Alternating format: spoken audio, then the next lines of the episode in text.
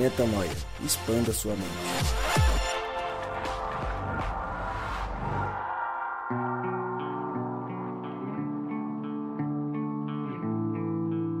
Está no ar mais um podcast Metanoia. Você é muito bem-vindo a mais um dia de expansão de mente. Chegamos ao podcast Metanoia número 128, 128 vezes Metanoia. E como eu sempre digo, meu nome é Lucas Vilches e estamos juntos nessa caminhada. Lembrando você que toda terça-feira um novo episódio é lançado e você pode acessar todos os nossos conteúdos direto no nosso site, portalmetanoia.com. Rodrigo Maciel, a gente ficou durante alguns episódios, vários deles, dizendo que um dia a gente falaria sobre esse tema. E o Gabriel também ficou falando sobre isso. E justo hoje que a gente vai falar sobre Eclesiastes 12, o Gabriel não veio. Ele foi o maior incentivador desse ele processo, fi, né? Ele ficou ali incentivando, alimentando a vontade de quem nos ouve de entender Eclesiastes 12. Aí a gente falou, ok, vamos gravar terça-feira. Para quem não sabe que estamos gravando numa terça-feira. Cadê o Gabriel Zambianco? Cadê o Gabriel Zambianco? Agora a pergunta é: o Gabriel Zambianco está no CrossFit? Podemos fazer até uma enquete, né? Exato. Onde você acha que está Gabriel Zambianco? Onde está Gabriel Zambianco? No CrossFit ou eh, preso em algo eh, que aconteceu de força maior? Exato, porque segundo a lenda, diz a lenda, ele ia pegar o trem para vir até aqui onde nós gravamos, a Nova Semente. Reza a lenda. É, e aí tava alagado o trilho do trem em algum ponto desse processo todo. A gente não sabe se ele tinha uma aula experimental nova de CrossFit, se ele tinha algum treino de jiu-jitsu, se ele ia ministrar alguma palestra de direito para algum, alguns estudantes do, do curso de direito de alguma faculdade, ou se realmente o trem quebrou e ele não pôde vir. Fato é que ele não está conosco e nós vamos falar sobre Eclesiastes 12, mas tem um mas, um, um belo porém. Nesse belo porém, o Gabriel Zambianco foi substituído.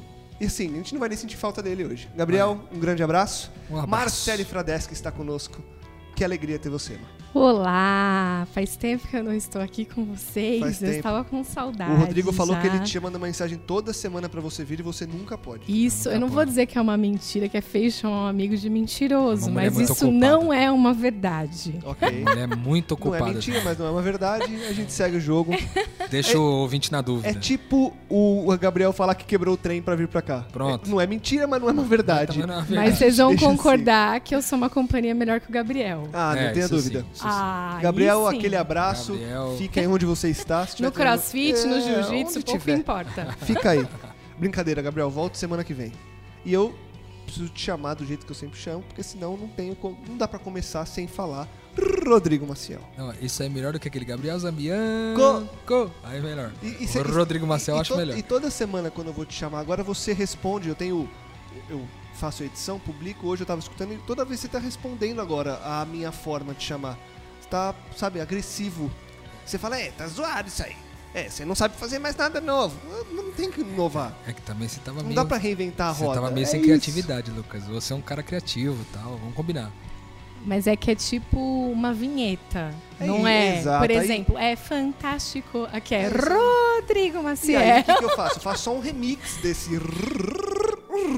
O duro é quando você Sim, passa na rua e alguém fala isso, cara. Aí já aconteceu algumas vezes. Com você? Porra. É mesmo? O Rodrigo Maciel, Aí, eu falo, pronto. Aí eu É só isso. penso no Lucas. Toda vez que o cara fala isso aí, eu falo, é o Lucas. Parece uma nuvenzinha do lado do Rodrigo, É assim. o querido do Lucas. com o rosto do Lucas. Bom, já que vamos falar sobre Eclesiastes 12, vamos falar sobre Eclesiastes 12.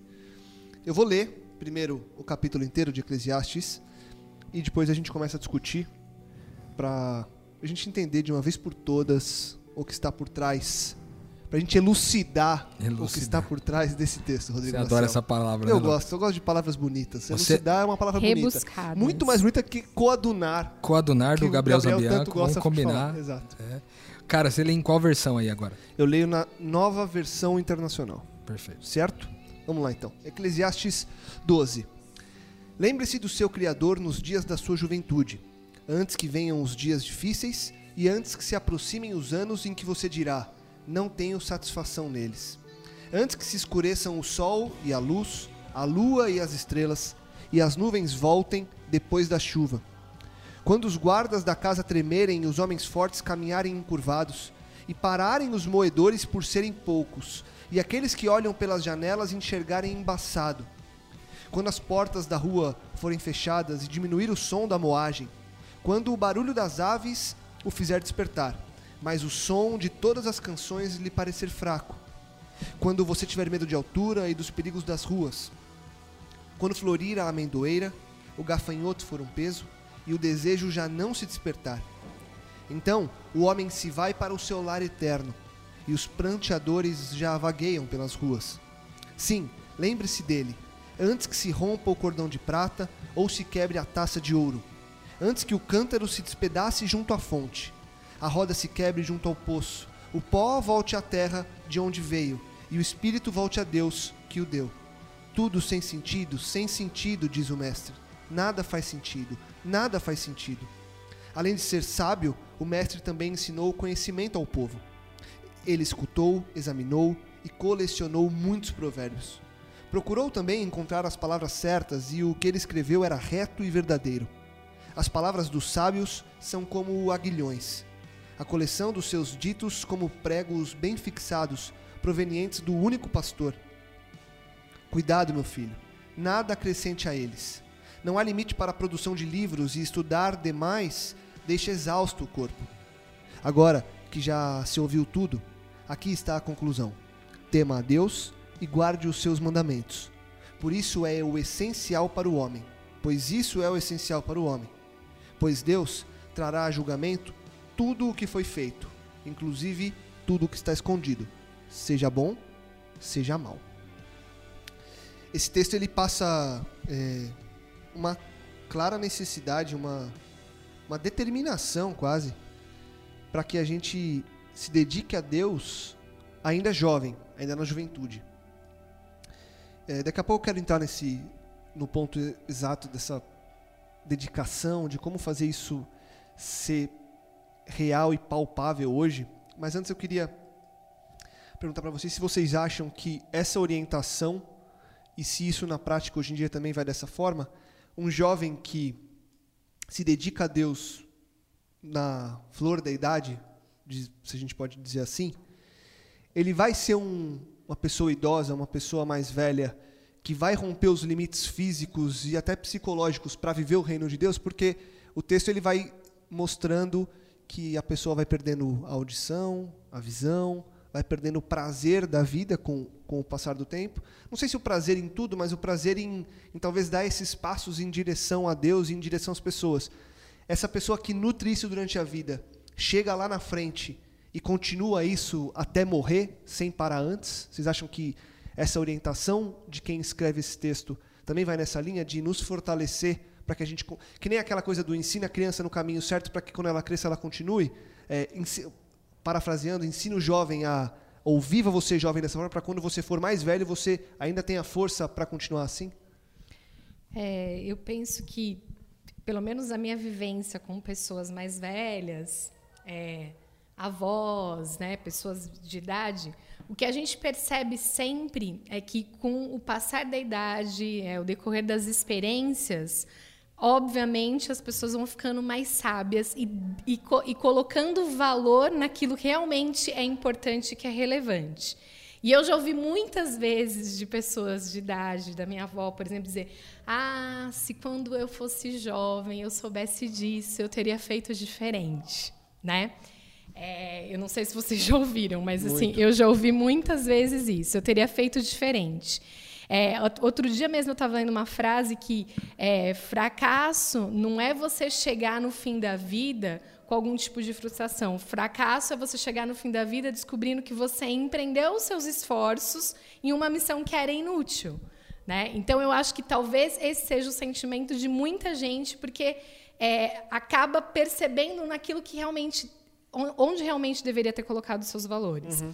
Então eu penso que alguém que descobre na juventude, essa questão da missão, né, do, do discipulado, que foi o que você colocou na sua pergunta, do reino de Deus, é, com, com, o decorrer da idade, ela vai saber que no momento em que ela tinha vigor e disposição para fazer, ela fez aquilo que ela, que ela podia e ela continua fazendo conforme as forças dela. Não adianta a gente achar que uma pessoa idosa vai ter a mesma disposição e a mesma condição, inclusive física, emocional, de to todo, todo tipo de condição, que uma pessoa mais jovem. Uhum, Mas uhum. eu acho que o fato de ter descoberto isso no momento em que, eu ainda, que ainda havia vigor, eu, acho que, eu imagino que vai trazer uma paz para o coração de falar, no momento que eu pude, eu fiz aquilo que estava ao meu alcance e eu ainda continuo fazendo, eu continuo vivendo esse reino, porque esse reino está em mim, em todos os lugares que eu, que eu estou, esse reino está acontecendo, né? esse reino está sendo sinalizado. Agora, é, e eu vou entrar no ponto que eu queria entrar, que eu falei que entrar na sequência, e aí se você quiser colocar alguma coisa desse primeiro ponto, você fala, Rô, senão a gente vai nesse outro ponto que eu acho interessante,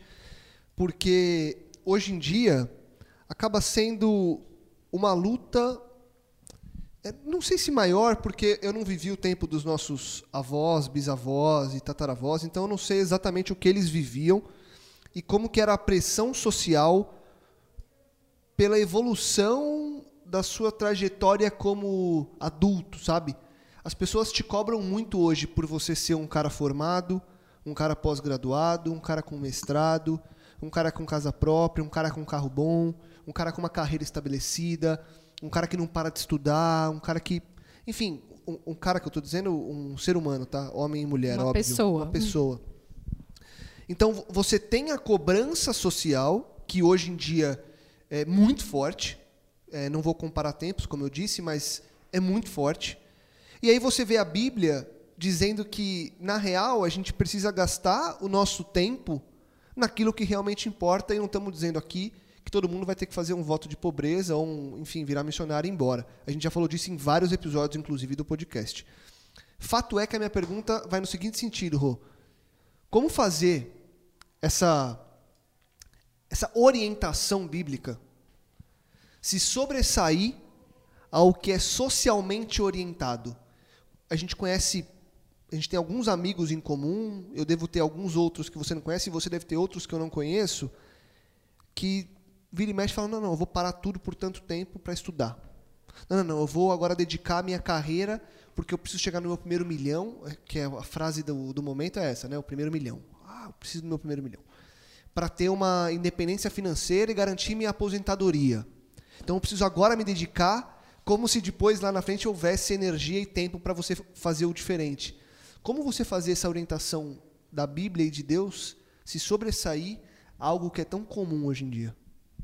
É, eu acho que é um desafio muito grande, cara. Primeiro porque toda essa pressão social, é, ela, ela tem diversas origens. Né? Ela tem a mídia como origem, ela tem a própria família, estrutura familiar, ela tem as dificuldades, eu acho, de nós, em especial como brasileiros, que já nascemos lutando, né? aquela questão de, de não desistir nunca, que é uma característica do brasileiro. Então, é, algumas questões culturais influenciam significativamente é, em, em que os jovens se desenvolvam dessa forma, embora haja naturalmente uma, é, uma disparidade nisso que você falou, Lucas. Por quê?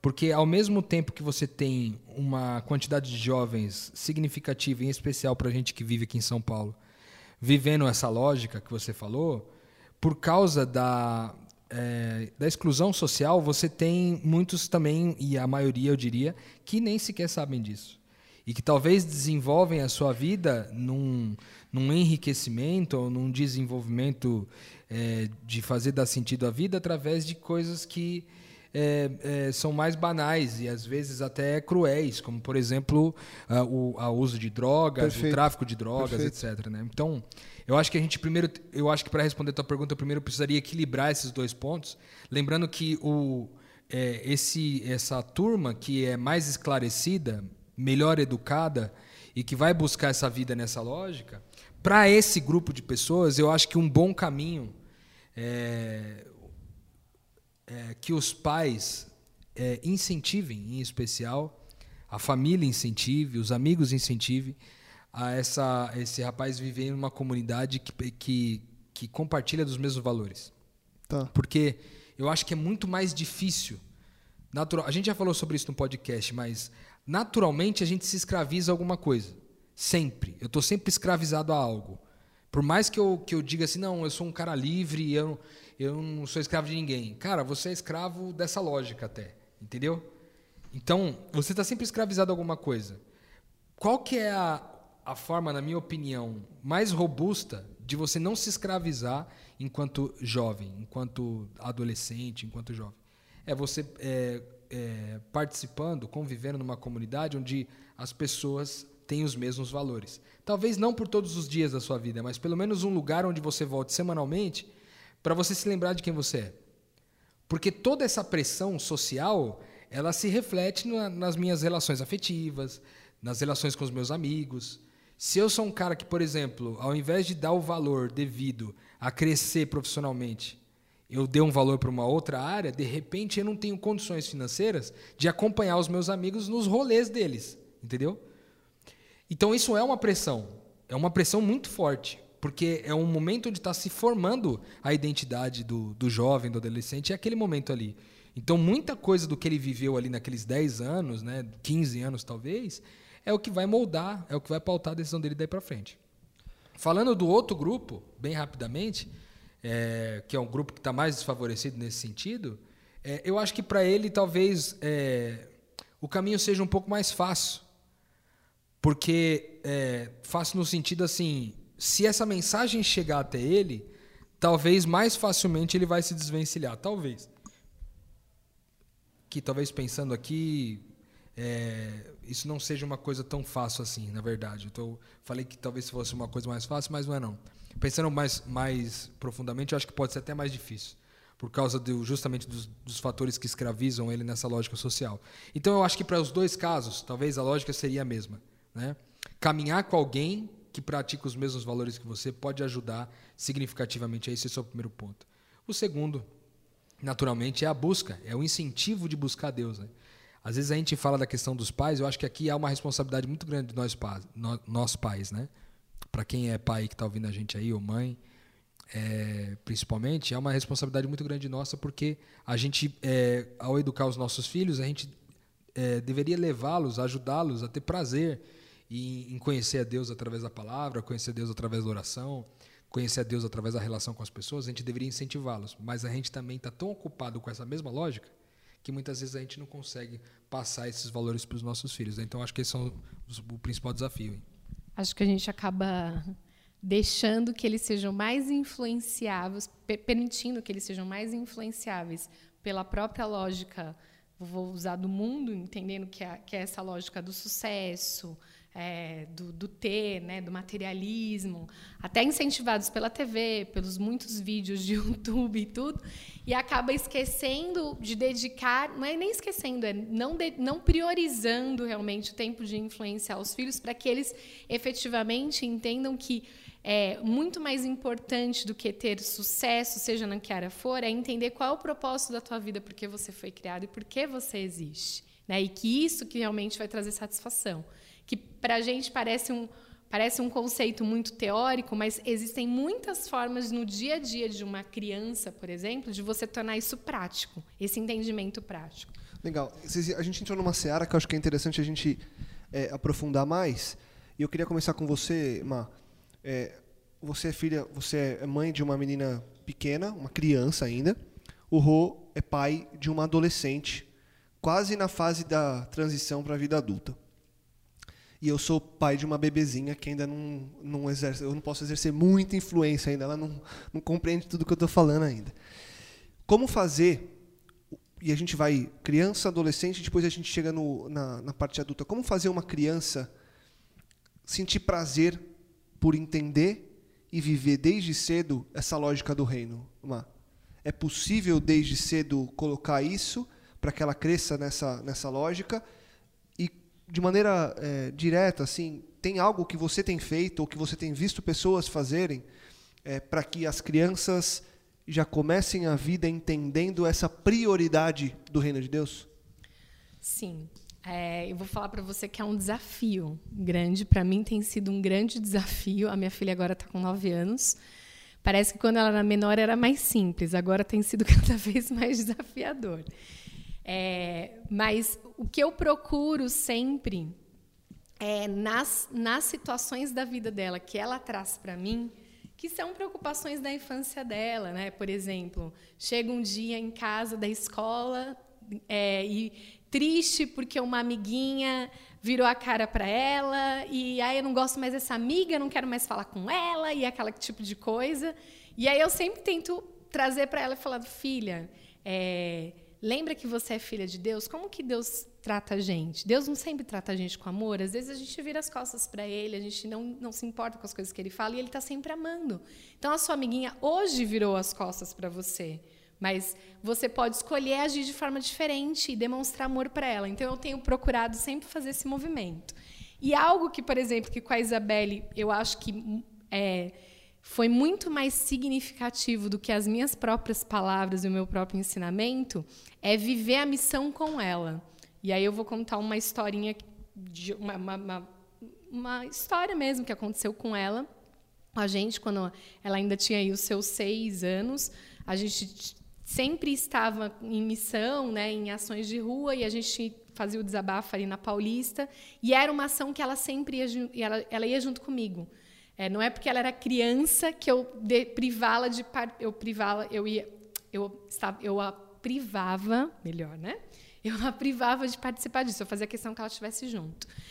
E aí, e ela, e ela sempre estava ali junto, abraçando as pessoas na rua, pessoas que ela não conhecia, e a gente nem sabia muito se estava entendendo ou não, né, o que estava fazendo, mas ela estava sempre ali. E aí, num dado, num dado dia, fazia um tempinho já que a gente não, não, não ia mais, não, não fazia essa questão do, do desabafa, do abraço grátis. E aí, ela, eu falei para ela, num, num, numa sexta-feira de manhã, filha, hoje vai ter. E ela ficou toda animada, foi para a escola com essa expectativa de que ia ter. Quando ela chegou da escola, tinha chovido, estava chovendo e nós não íamos mais fazer. E aí eu peguei e falei, filha, não vai ter mais. E ela começou a chorar. E eu achando que era mãe de criança, e ela começou a chorar cada vez mais, cada vez mais. Chorou, começou a chorar compulsivamente. Eu já fui ficando um pouco mais transtornada. Enquanto mãe, eu falei, para de fazer manha, também não é assim, nós vamos semana que vem. Mas, mãe, você não entende. Chorava, chorava. Falei, mas não entende o quê? O que, que acontece? Semana que vem a gente vai. E aí ela chorando, soluçando, virou para mim e falou: Mãe, se eu não estiver lá para abraçar aquelas pessoas, como que aquelas pessoas vão saber quem é Jesus? Então, assim, no, na compreensão de uma criança de seis anos, ela entendeu que ela estava lá para ser o abraço de Cristo nas pessoas. E isso, para mim, me ensinou muito mais do que qualquer. É, muitas histórias bíblicas que eu poderia contar. Óbvio que elas histórias são importantes, mas assim, eu acho que essa vivência em missão da criança, desde pequena, faz com que ela compreenda exatamente o propósito, porque ela existe. Legal, legal. Rô, e na fase de adolescente? É, a, a Marcele falou que quando, era, quando a Isabela era pequena era mais fácil, agora está mais difícil e acho que vai só dificultando mais devido ao entendimento e a abertura que as crianças e adolescentes dão para essas influências é, que elas lidam o tempo todo e adolescente já começa a raciocinar muito mais.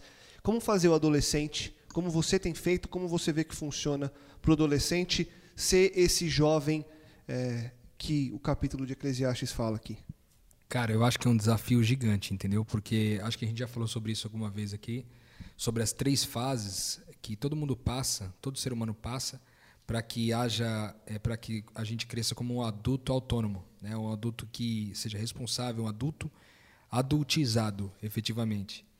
E essas três fases são basicamente é, é, a heteronomia, que é a fase da criança, onde ela respeita tudo aquilo que o pai é, diz para ela fazer, a mãe pede para fazer.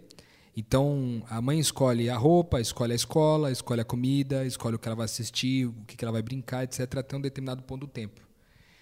Depois, quando ele, em especial, quando eles entram na fase da adolescência, eles entram numa fase chamada antinomia, que seria uma repulsa total à heteronomia, ou seja, é uma, uma, um desejo de fazer necessariamente diferente do que aquilo que os pais estão dizendo. E antigamente eu achava que isso era um ato de rebeldia e que tal, mas é, ao entender um pouco mais esse desenvolvimento humano, eu pude perceber que isso é uma fase normal, que auxilia a próxima fase, que seria a autonomia, ou seja, quando a criança ou adolescente passa pela antinomia de maneira saudável, ele se torna um adulto autônomo. Caso contrário, se ele não viver essa antinomia, ele vai se tornar um adulto extremamente dependente ainda dos pais, mesmo depois de velho, vai se tornar um adulto infantilizado para tomada de decisões, etc. Então, é muito difícil, cara. Porque é, eu acho que eu tive uma contribuição significativa na caminhada da minha filha quando criança, né, até os 12 anos.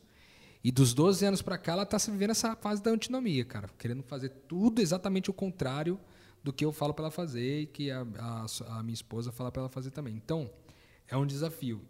O importante, eu acho que nesse período de antinomia, é a gente sempre valorizar os valores e não os comportamentos, sabe? Tudo aquilo que ela entende como valor e não o comportamento em si. Porque o comportamento ela vai fazer de um jeito diferente do que você falou e às vezes vai dar na trave, entendeu? Às vezes vai errar, às vezes vai entender, pô, meu pai estava certo, minha mãe estava certo. Então, na mais para frente, quando ele se torna autônomo, ele fica mais equilibrado, né?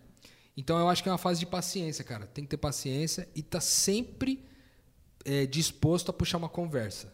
E aí, nas conversas puxadas, fazer o que a Marcele vem fazendo com a filha dela, que é encontrar oportunidades de é, é, relembrar os valores do reino de Deus é, com base nas coisas que ela vem vivendo, sabe? Uhum. Uma coisa que me chamou bastante atenção, mudando até um pouco de assunto, me chamou muita atenção nesse texto, cara, é que ele é quase que uma poesia ao longo é, do capítulo, até pelo menos ali o versículo é, 7, pelo menos, ele fala muito da questão da velhice, né? O que, que uhum. acontece na velhice? Ele faz alguns, alguns paralelos, né? Que o, que o velhinho, ele vai, os braços vão ficando trêmulos, é, a, o, o, o, ouvido já não ouve mais o som, é, a mordida já não é mais a mesma, porque faltam dentes. É, é a mordida se torna silenciosa, porque, como tem poucos dentes, você morde mais com a gengiva. Então, é todo um processo de envelhecimento. Eu acho que nesse texto ele nos lembra o seguinte: vai chegar um momento, porque vai chegar para todo mundo, ou é suposto chegar para todo mundo, talvez algumas pessoas morram mais cedo mas, em geral, as pessoas era, ela, é para elas caminharem e viver até seus 80, 90 anos, em especial aqui no Brasil. E aí é, ele faz uma reflexão dizendo o seguinte, cara, viva o reino de Deus aqui agora, enquanto você ainda é jovem, para que lá na frente você, tendo entendido o valor disso, continue experimentando, valorizando cada uma das coisas. Porque quando a audição baixar, quando a dificuldade de comer for grande, quando a dificuldade de se locomover for grande, quando todas as dificuldades da vida surgirem, é, vai ficar mais difícil para você é, querer buscar isso. E eu acho que tem um detalhe sinistro no texto, na minha opinião, que ele faz um paralelo com o juízo, sabe?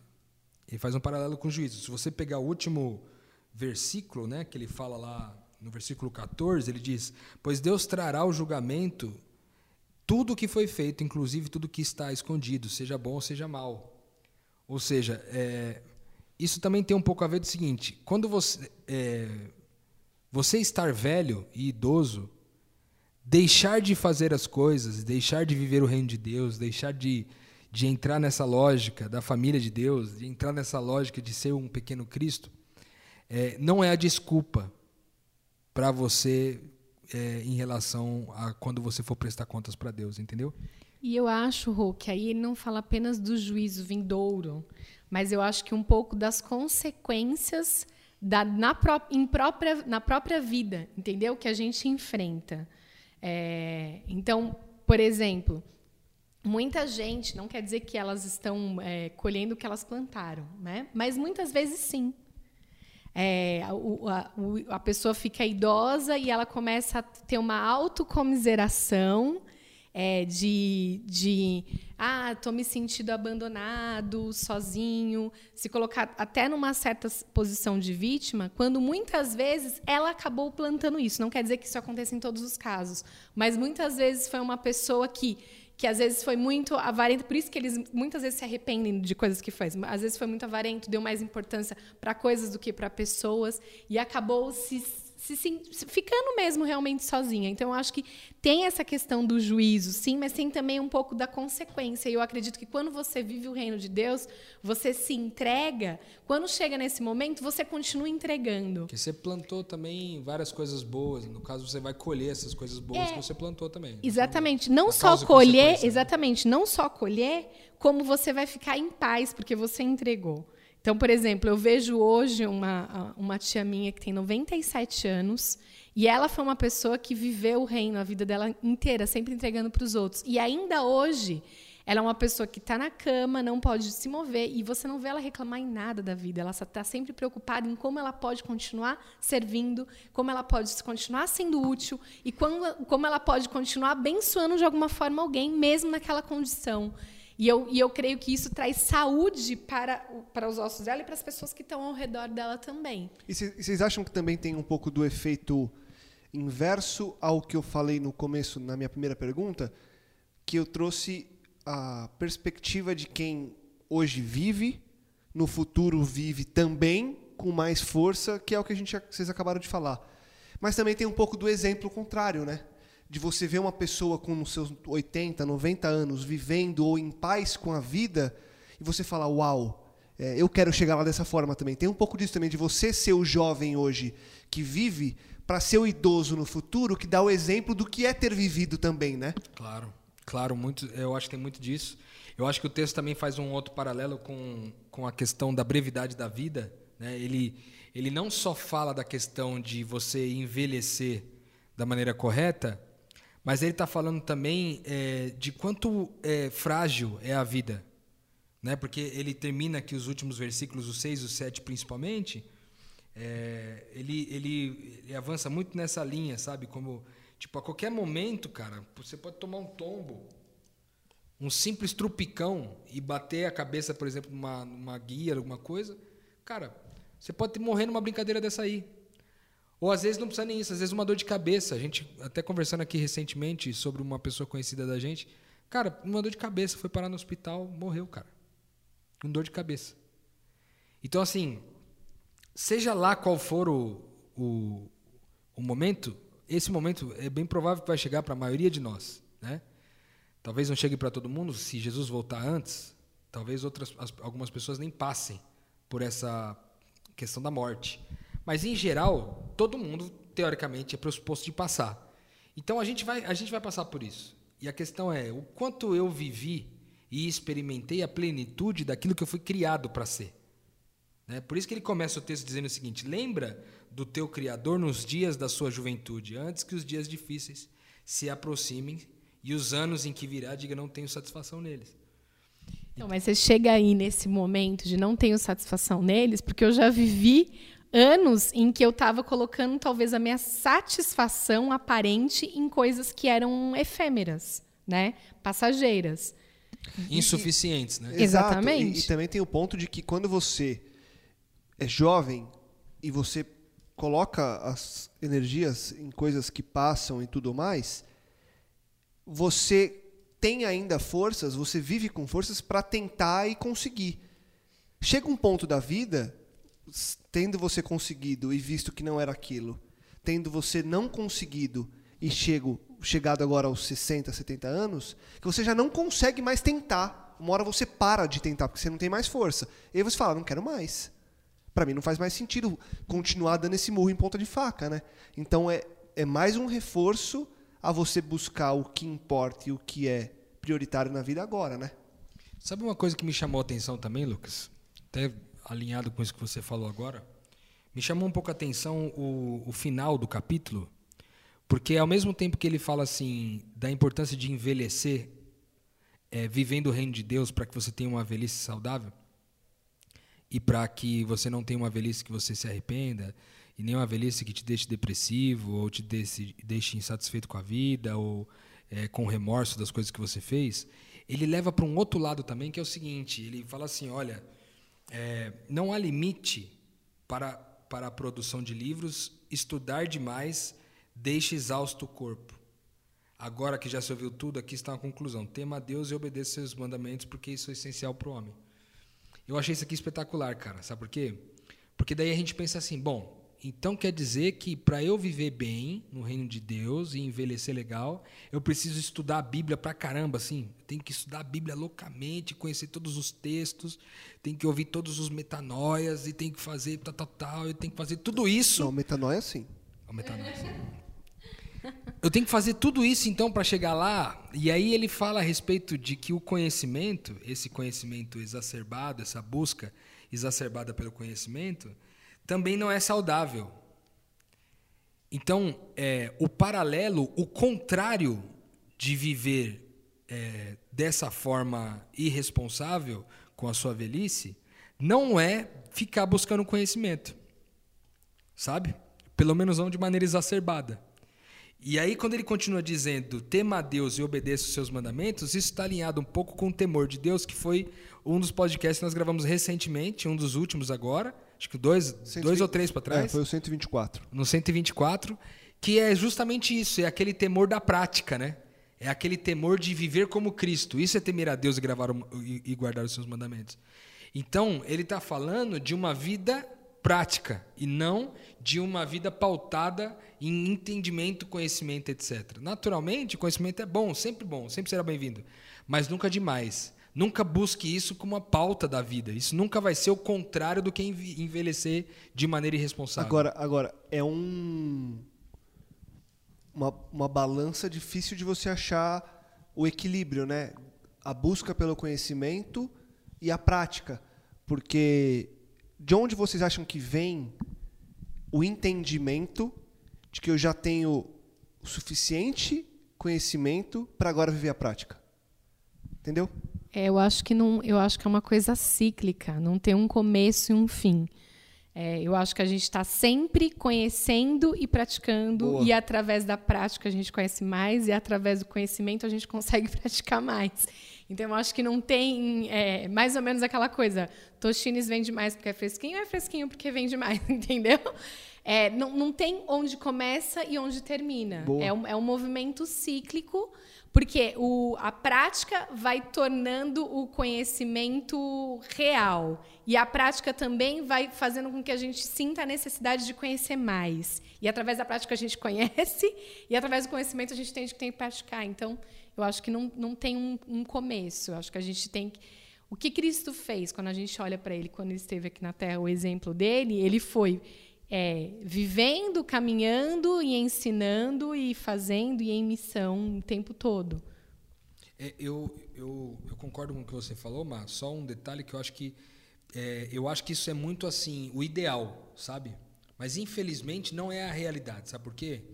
Porque você vê até a parábola, a gente já falou sobre essa parábola aqui também no Metanoia em algum programa para trás, não me lembro qual agora, mas é, tem a parábola lá da, da construção da casa na, na, é, sobre a rocha ou sobre areia. E o texto bíblico diz que a diferença de você construir na, na rocha ou na areia é que quando você constrói na rocha, na verdade é quando você põe em prática as palavras que você ouviu do mestre. E é esse o ponto. Eu, eu conheço muita gente assim, e eu tenho certeza que você que está ouvindo a gente também conhece. Pessoas que são exímias conhecedoras do texto bíblico. Conhecer o texto bíblico não, não necessariamente vai levar você à prática, entende? Isso é uma pena, mas é uma verdade. Não vai levar você necessariamente à prática. Há uma, há uma decisão aí de sair da, do campo das ideias para descer para o chão da existência. A gente até já fez um podcast sobre no chão da existência, falando um pouco sobre isso. É, então, o, o, lance de às vezes você conhecer e ser cíclico, eu concordo, mas ele é o, ele seria o ideal. E eu acho que Várias pessoas que já entenderam o valor disso já praticam isso. Mas infelizmente eu acho que não é a maioria, porque quem normalmente às vezes debruça demais sobre o texto não se debruça mas eu na acho, prática. Mas é porque eu acho que a pessoa coloca uma lineari, linearidade, entendeu?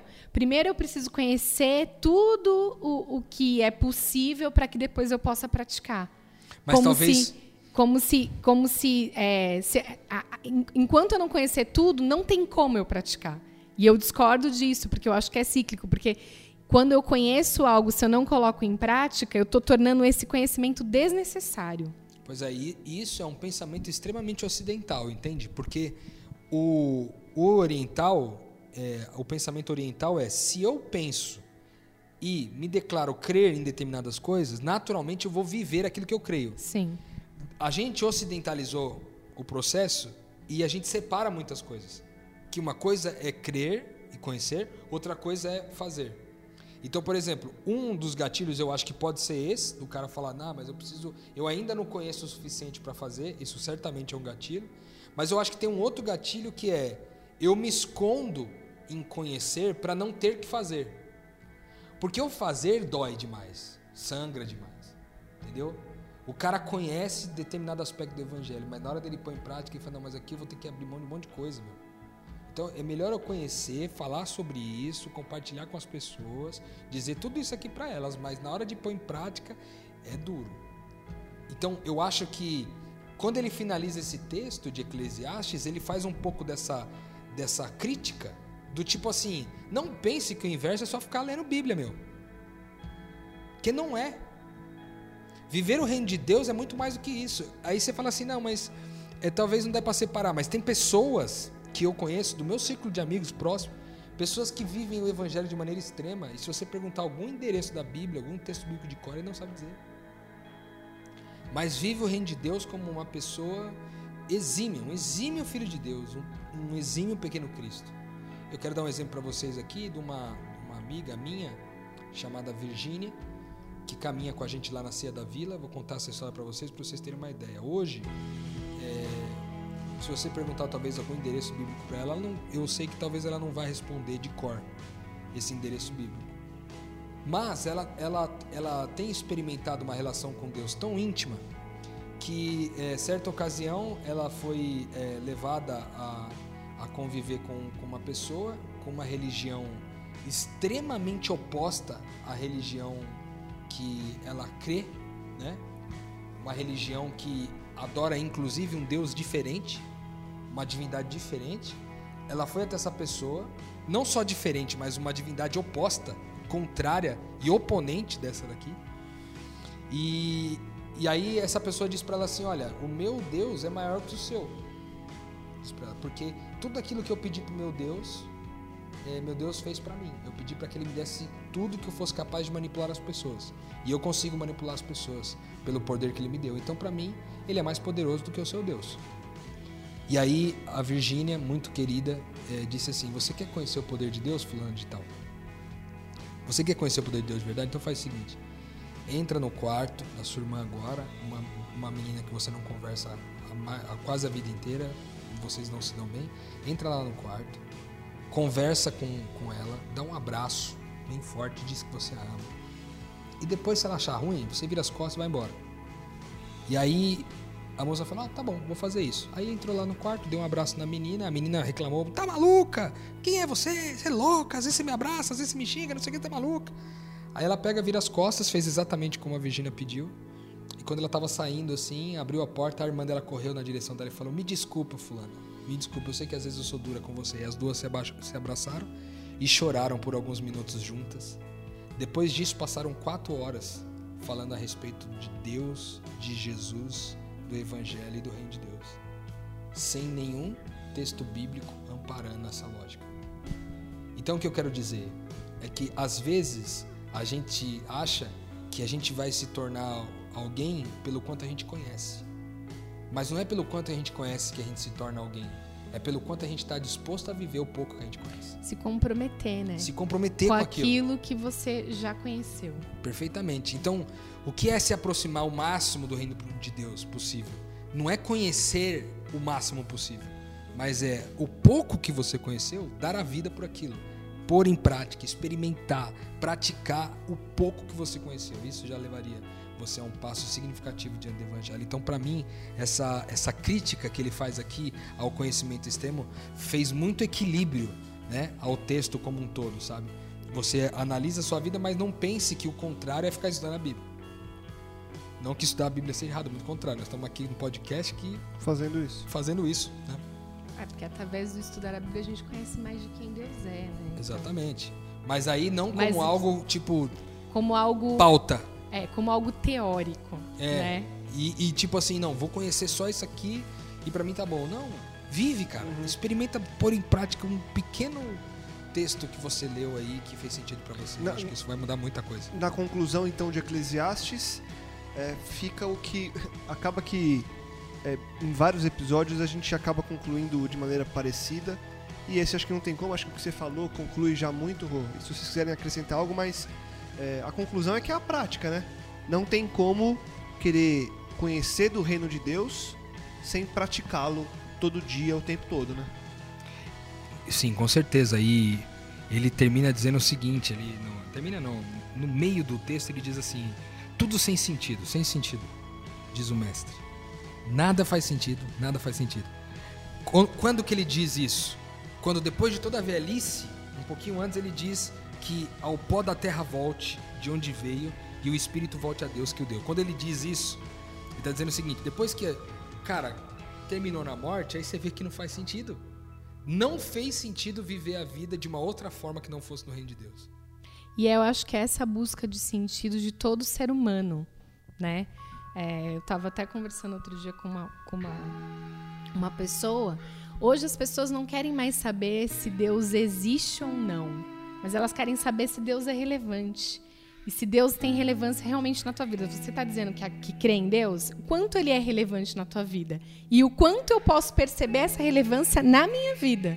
Então não é um, não é um discurso teórico, é alguma coisa que, que deixa, desça para o chão da existência, igual você falou anteriormente, e que gere significado para que realmente eu perceba que realmente é relevante, faz sentido. Faz sentido eu que eu, eu coloco realmente na, na, prática da minha vida e aí toda a vida acaba tendo um propósito, né? O propósito fica claro. Show. Agora fica aquele. A gente deixa aquela pulga atrás da orelha das pessoas que estão nos ouvindo, né? De você que está ouvindo a gente. É desligar o podcast e, e colocar a mão na massa, né? Não tem outra saída, né? É descer pra do... quem, pra quem já está vivendo isso, continue vivendo e incentive quem está à tua volta. Para quem ainda está nessa putz, eu não sei como, é desligar e ir pra rua, né? E viver, né? Viver na prática mesmo. É isso aí, ajudando outros a fazer o mesmo, certo? Porque Sim. é olhar para isso tudo e falar assim, cara, enquanto eu ainda posso orientar esses jovens para que eles é, vivam o mais cedo possível o reino de Deus, vou fazer esse esforço. Eu acho que é um, é um compromisso bom a se fazer. Boa. Então é isso. Finalmente falamos sobre Eclesiastes 12. Esperamos que o Gabriel tenha ouvido, para ele entender também o que, a gente queria passar de mensagem. Brincadeiras à parte, que você possa desligar esse podcast e realmente colocar em prática. Mar, obrigado, volte mais. Não deixe, não deixe o Rodrigo falar que você não tem aceito nossos convites. É Venha. verdade, só, só vocês me convidarem. Tá bom. Olha, ó, tá gravado, hein? Só convidar que ela vem. Você ouviu, né, Rodrigo? Obrigado. só, eu vou cobrar isso aí. É isso aí. Foi um prazer, irmã. Obrigado. Prazer foi meu. Alegria estar com você. Tamo junto. Pra você, além de daquele convite todo final de episódio, eu vou deixar é, mais uma vez esse, esse recadinho aí para você ir viver isso na prática enquanto ainda é tempo. Não espere chegar o momento, o momento é agora. Viva e com esse podcast, aquele convite de sempre, compartilhe, divulgue e ajude que mais pessoas possam expandir a mente. A gente volta semana que vem com muito mais metanoia para expandir a mente e para nos tornarmos cada vez mais próximos e semelhantes ao Mestre. Metanoia, expanda a sua mente.